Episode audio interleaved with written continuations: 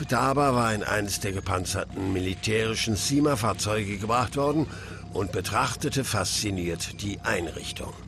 Vielleicht wurde Kenshin Kun himmlischer Strahlung ausgesetzt. Er ist immerhin Nanokas Freund. Also, warum verließ das Zielobjekt das Klassenzimmer? Himmlische Strahlung? Ist Nanoka eine Außerirdische? Beantworte die Frage. Mario Ito legte schwer seine Hand auf Futabas Schulter und drückte fest zu. Au! Au! Oh, schon gut, schon gut. Die Stunde hatte gerade angefangen, als Nanoka einen Anfall hatte. Nakamura-kun wollte sie ins Krankenzimmer bringen, aber Omura-sensei und Sato-sensei sagten, sie würden das machen. Sato-sensei und Omura-sensei? Der Techniker suchte nach Informationen zu den verdächtigen Lehrern. Engel gesichtet!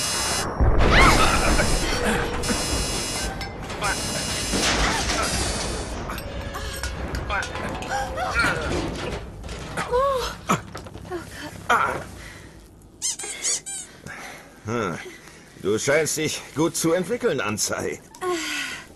Freut mich, dass Sie es bemerkt haben.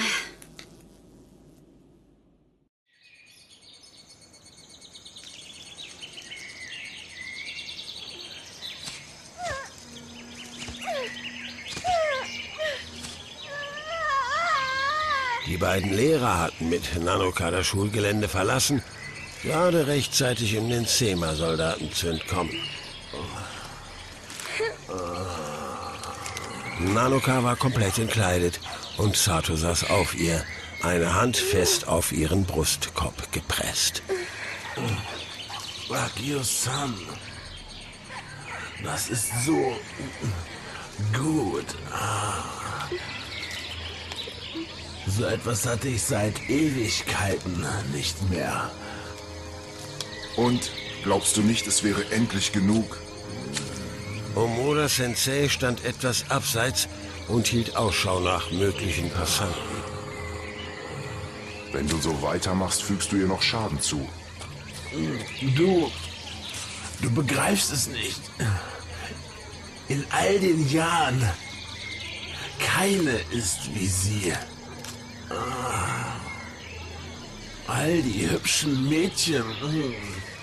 meine schönen, unschuldigen Schülerinnen, sie sind nichts im Vergleich zu dem hier. Nichts. Dann hör auf damit. Du hattest schon Nakamura. Wenn du mit Koinata so weitermachst, wird sie keinem von uns mehr nützlich sein.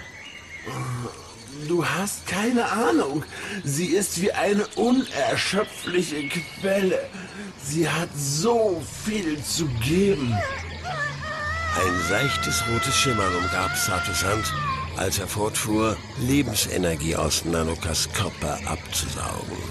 Omura schüttelte nur leicht seinen Kopf. Komm jetzt endlich runter von hier. Irgendetwas stimmt hier nicht.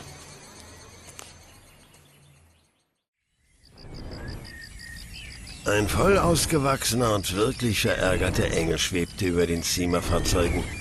Eine dunkle Rauchwolke quoll aus jedem Laster, den sie zerstört hatte.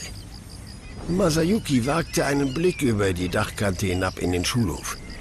Yukio saß neben ihm und hielt schützend die Arme über seinen Kopf. Was zum Teufel war das? Hey, Yukio, schau dir den Rauch an. Mhm. Wow. Mhm. Hör auf damit, Yukio. Guck doch mal. Ja, ja, ich sehe es. Der Laster ist sowas von explodiert. Nein, du siehst es nicht. Yukio deutete in die Luft direkt vor ihnen, wo majestätisch der Engel schwebte. Und zum ersten Mal in seinem Leben ließ Masayuki seine Kamera fallen.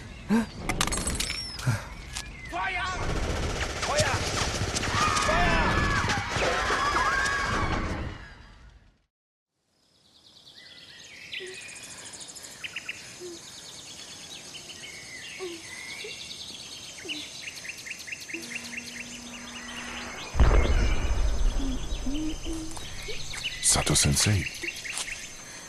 Fühlst du das auch?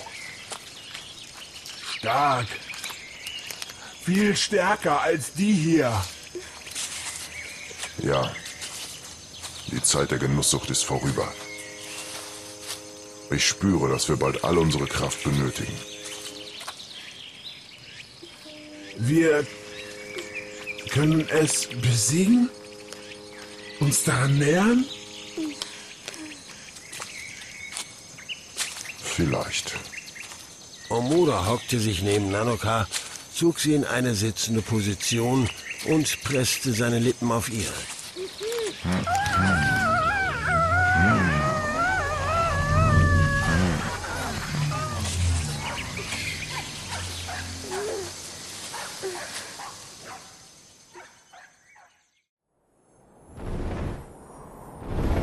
Nanoka?